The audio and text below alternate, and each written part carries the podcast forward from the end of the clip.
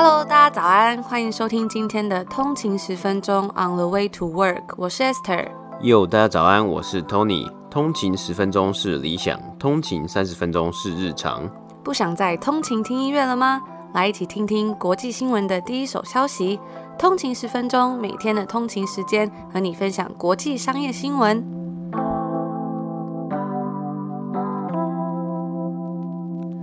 家早安，欢迎回来今天的通勤十分钟。今天是七月二十号，星期二。大家早安。那今天呢，也是我们订阅制上线前的倒数第十五集了。嗯，那除了订阅制之外呢，我们目前的通勤族日常大募集呢，也还正在进行中哦。有收到很多通勤族的回馈，看到大家的通勤日常都非常的开心。我们也会接续继续来跟大家分享很多不同通勤族的通勤生活。那我们今天就赶快话不多说，赶快进入到我们的节目内容吧。好，今天是北美时间的七月十九号星期一。那我们来看一下今天的美股三大指数呢。道琼工业指数是下跌了七百二十五点，跌幅是二点零九个百分比，来到三万三千九百六十二点。S&P 五百标普五百指数呢是下跌了六十八点，跌幅是一点五九个百分比，来到。四千两百五十八点，纳斯达克指数呢是下跌了一百五十二点，来到一万四千两百七十四点。那我们今天看到美股三大指数呢，周一哈一周的首度首天的交易日呢，竟然收盘就是大跌了。重点呢在于道琼工业指数啊，今天一度最多下跌九百四十六点，那收盘是下跌七百二十五点呢，也是自从去年十月以来单天最大的跌幅。标普五百指数呢，同样也下跌了将近一点六 percent。十一个产业别中呢，皆为下跌的，其中能源、金融和工业类股下跌最多。纳斯达克指数呢，则是连续五天的下滑。那今天大盘下跌的其中一个原因啊，就是这个 Delta 变种病毒呢，在许多尚未接种疫苗的人群中扩散了，特别是在美国。根据 CNBC 的报道，美国 CDC 数据显示出啊，过去七天平均单日确诊人数来到将近两万六千人。相比上个月的七天平均确诊人数啊，一万一千人还要来得高啊。那全球其他地区呢，似乎也有受到变种病毒的影响啊。那其实疫情还是有在有一些地方还是存在的，特别是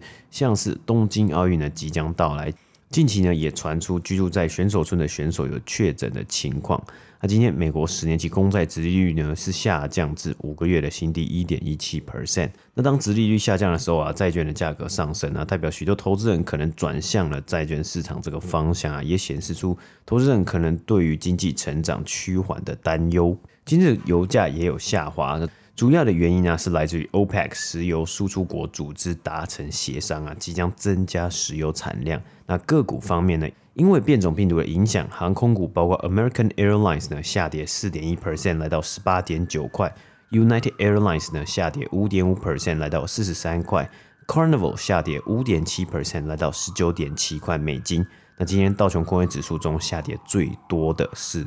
波音公司，下跌了四点九 percent。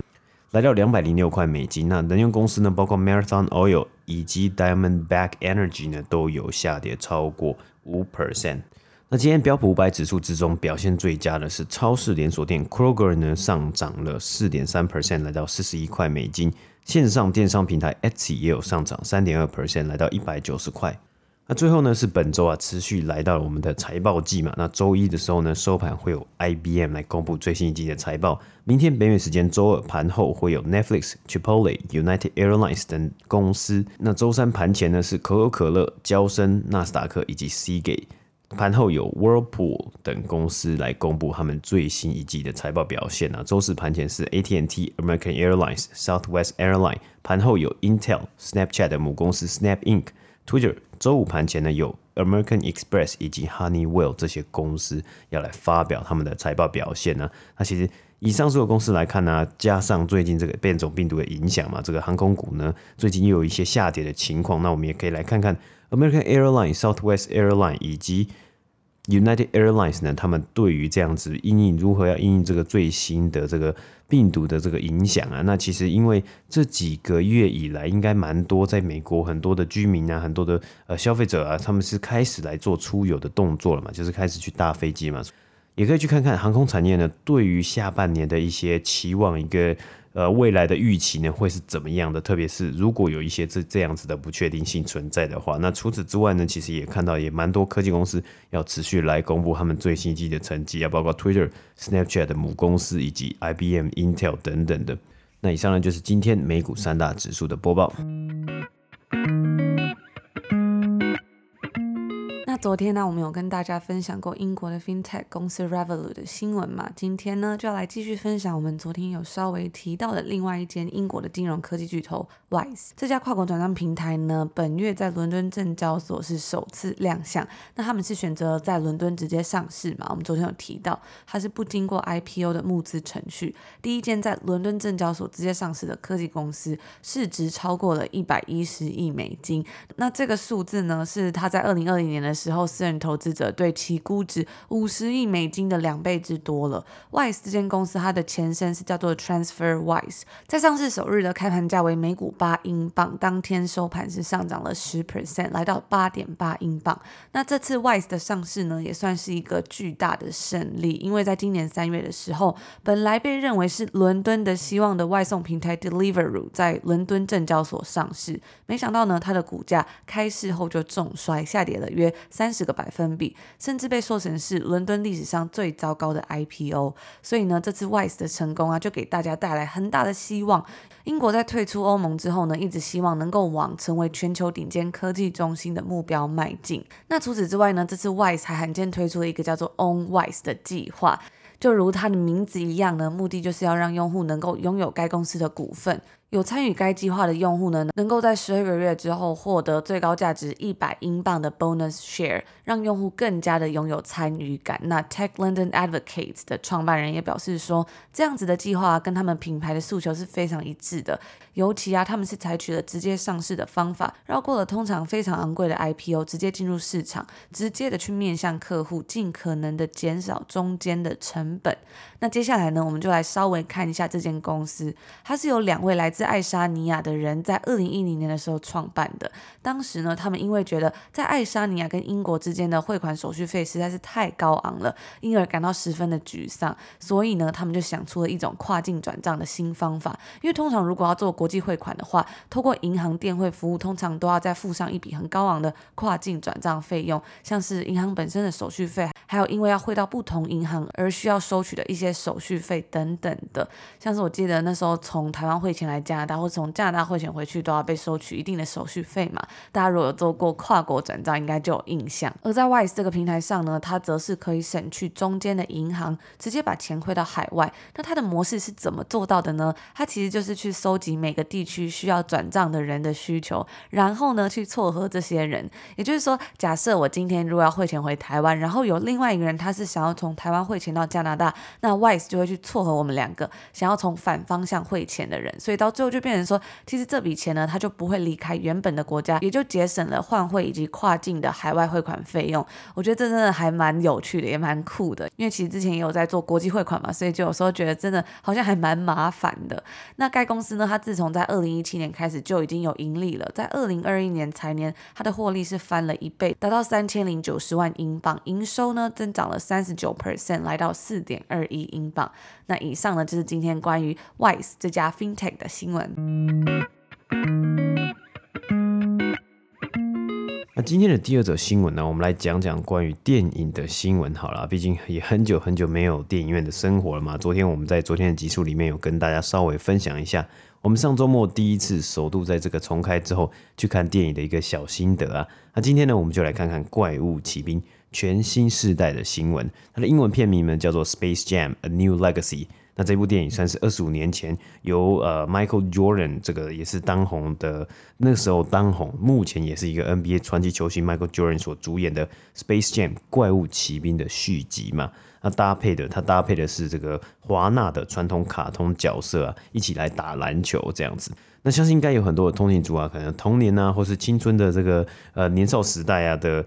电影呢，就是这部《Space Jam》啊。那从 Michael Jordan 的个人球鞋推出啊，到这部电影啊，许多人可能都会形容啊，这已经算是九零年代流行文化之一的一个表征、一个象征了。那本次的电影呢，则是由现任也是非常厉害、非常厉害的篮球明星 LeBron James，算是篮球巨星啊，LeBron James 来主演呢。虽然网络评价好像没有到很好，但是这部电影呢，还是在上映的首个周末拿下了北美的票房冠军啊，击败黑寡妇这部漫威的大作，算也算大作嘛。好像影评来说，好像也没有到特好啦。那这部新的 Space Jam 呢，是记下了三千一百七十万的票房收入。黑寡妇的票房呢也是不错，也是在两千六百万啊。那先前预期啊，大概是因为有这个比较差差的评论啊，所以这个 Space Jam 预期的票房啊是落在两千万美金上下。那加上啊，因为华纳呢在疫情来袭之后的策略，它是让 HBO Max 的订阅用户呢其实是可以免费观看这个电影的，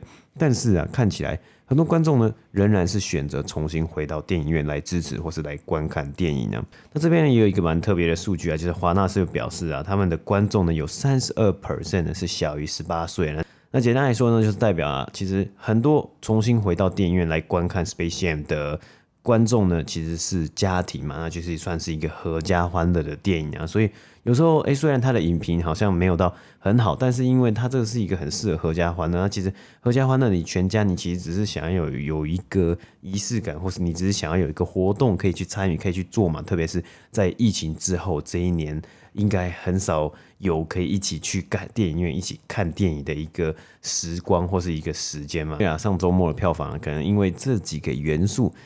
有超过预期的现象啊！那除了我们来分享上周末的票房之外啊，我也在 Bloomberg 上面看到了一则还不错的新闻，所以也想要来跟大家分享一下。那我们刚刚开头有提到，二十五年前 Michael Jordan 所主演的这个初代的 Space Jam 啊，几乎是造成了一个算是文化旋风嘛。其实 Michael Jordan 在九零年代就是一个文化旋风嘛。那甚至当初啊，电影的起源呢，更是来自于上映前四年的 Nike 在超级杯的广告。当时呢，就是这个 Bug Bunny 这个华纳的卡通角色呢，在广告里面跟着 Michael Jordan 一起来打篮球，然后去推广这个 Nike，想要推广这个 Nike 呃 Air Jordan 的球鞋啊等等的之类的。那这也开始了电影相关的商业化的一个契机啊。当迪士尼呢，在一九九四年的时候，它推出了《狮子王》之后呢，也为后面的电影啊记下更多这个商业化的可能性啊，那就是周边产品啊，迪士尼的相关狮子王的玩偶啊，直到今天还在迪士尼的商店里面有贩售嘛。那主要呢，其实也是因为在二零一九年的时候有推出这个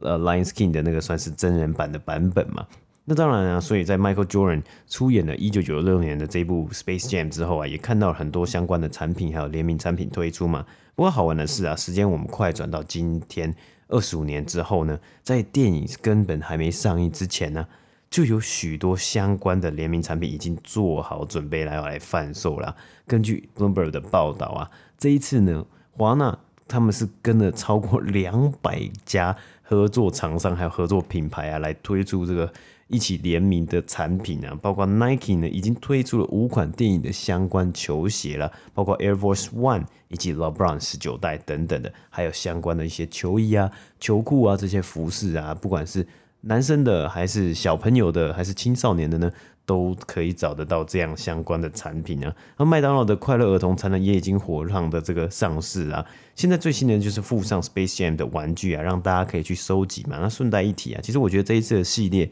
真的算是有有一点让我想要去收集这个快乐儿童餐的玩具啊，因为如果跟现在我们在加拿大看到，很多时候麦当劳的快乐儿童餐的玩具啊，真的都。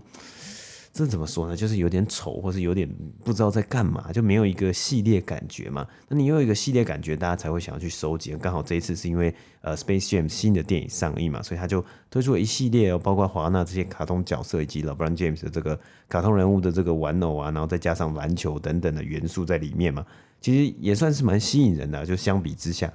那除了 Nike 跟麦当劳之外啊，Space Jam 也与滑板品牌 Diamond Supply 联名推合作推出球衣。那他们这一次合作的品牌，刚刚有前面有讲到是超过两百家品牌嘛？那我们这里也提到一些比较大的啊，因为大多数可能都是一些服饰啊，还有一些配件等等啊，包括 H and M、Gap、Tommy Hilfiger、Primark、Tory，这个我们之前前几天有提到上市的这个算是女女装品牌 Forever Twenty One、A Bathing Ape、Diamond Supply、Fanatics and Members Only 啊，还有。呃，像是 New Era 这个做帽子的也有联名啊，所以我觉得真的是还蛮蛮疯狂的。那当然了，跟这么多品牌啊做一个合作啊，算是有点像双向了。第一个是他们可能会希望，哎，这些品牌的消费者会看到这样的产品，哎，会去联想到电影，maybe 可能会去看电影。那另外一边呢，就是啊，你去看了这个 Space Jam 的电影的这些观众呢，走出电影院之后，哎。maybe 会很喜欢 LeBron James 或是里面的人物啊，或是里面的 style 里面的风格，那你就会想要去找哎类似的产品啊，球衣啊、球鞋啊，或是衣服啊等等的来去去购买嘛。那也有教授指出啊，在这个新闻里面这篇文章里面呢是指出，哎，可能后者呢观看电影之后的这些观众想要去购买的意愿呢会应该会比较高一点点呢、啊。那这里呢他也有提到一个数据啊，根据这个 Chicago Tribune 在二零零九年的报道啊。这个首代的 Space Jam，也就是 Michael Jordan 所主演的那部电影呢，它在第一个周末的上映的票房呢是两千七百五十万美金啊。那其实二十五年前那个时候的单张电影票的票钱应该是比较相对来说比较低的，所以应该。会是蛮多人，算是就是除下来会是蛮多人有进电影院去收看这一部电影的。那最后呢，总票房全球总票房是来到两亿三千万美金啊，那是在二十五年前的时候。然后全球的这个周边商品收入啊，是达到了十二亿美金啊，非常的疯狂啊。那所以呢，这一次才吸引到了这么多品牌想要跟啊、哦，想要跟上了这个。文化潮流或文化旋风，一起来推出产品，一起来这个卖钱啊，增加营收，以及让这部华纳的儿童合家欢乐大片呢，更加的增加知名度啊。那最后呢，他们其实也有提到，有跟华纳里面的全球合作伙伴的 VP 呢来做访问呢。那他们其实是表示啊，其实你根本看不出来啊，就是你根本不会知道说，这个这个进进场进电影院观看。这部电影的观众啊，他是不是因为看到可能呃一个 cereal box 一个这个麦片盒上面的呃广告，然后就进场观看，或是他看到了某一件衣服很好看，然后看到麦当劳的这个呃快乐儿童餐很好看，然后他就来进场观看嘛？但是呢，重点是他们想要营造的是一个氛围，一个 vibe，特别是啊，它的里面有讲到说，哎。我不相信我们任何人可以把这些东西啊都放上了一个数字，一个特定的数字，然后去量化它，去把它变成说，哦，我可能要研究啊，去钻研它。那这些东西呢，其实它最后呢，最终其实就是一个造成一个我们刚刚讲到，一直讲到了这个文化的旋风啊，或是文化的风气啊，可能很多人会去讨论它。那我觉得这个东西呢，其实也还蛮特别的。我自己的想法，因为在呃二零二一年嘛，其实大家有很多时候都会讲啊，你要下广告啊，或是在行销产业里面啊，你要下广告啊，可能很多人会注重哦，我要转换率啊，我要多少人买啊，我要有多少的数字啊，一定的。一定的成效，一定的目标啊，当然，你要达到一定的 KPI 是是当然一一定可能呃某些公司某些品牌会想要去去钻研，会想要去呃想要有达到这样的目标嘛。但是另外一个很好思考的方向是，诶、最终你想要达到的目的哦，那个 Why 是什么？啊，为什么呢？像以在华纳这里的例子呢，他们可能就是他们想要达到就是我我想要造成一个哎、可能大家很多人都有听过。很多人可以制造这样子的文化的氛围哦，大家都喜欢，大家都知道《Space Jam》这部电影啊。那在这个里地方呢，你在追求这样的数字，可能诶，有时候其实也不是说短期内看得到的，或是短期内数字漂亮就好了。他希望的是可以更长久的，是可以达到更长久的效应的。大家可以长长久久诶，认知道说有这部电影的存在，因为包含了他的合作伙伴，包含他的一个相关的产品啊。那这个呢，或许也是他们在二十五年前第一次上映《Space Jam》由 Michael Jordan 所主演的《Space Jam》呢，就学到了一课啊。所以他们在二十五年之后呢，还有人哦，因为会因为《Space Jam》出来上映第二集呢，还非常的期待，或是大家也还在讨论哦，当年我当年在呃青少年时期的时候啊，或孩童时期的时候啊，我看了《Space Jam》这部电影，那现在换了一个人演，虽然可能影评比较差一点，但是呢，还是有机会可以制造出一个话题。那最后呢，就是一个我自己个人的一个想法以及观点了。那以上呢，就是今天第二则新闻的播报。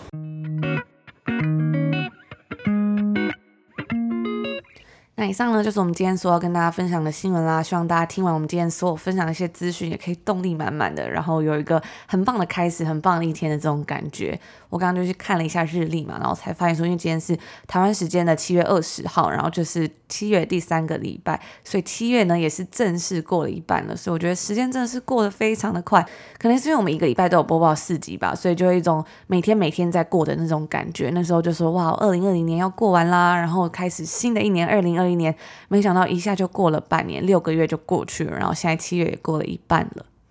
对，我觉得时间过很快，而且特别是在这里啊，就是最。就好像过最快的，特别是暑假，因为真的暑假就是真的很热很热，可能 maybe 就是六七八月啊，那到九月到十月啊，就天气会越来越冷，然后你可以看到哦，可能感恩节要来啦，然后黑五啊要 shopping 啊，然后接下来就哇不知不觉就圣诞节，圣诞节就会很冷了嘛，可能就开始下雪之类，然后接下来就哇要跨年了，然后一年就。结束了，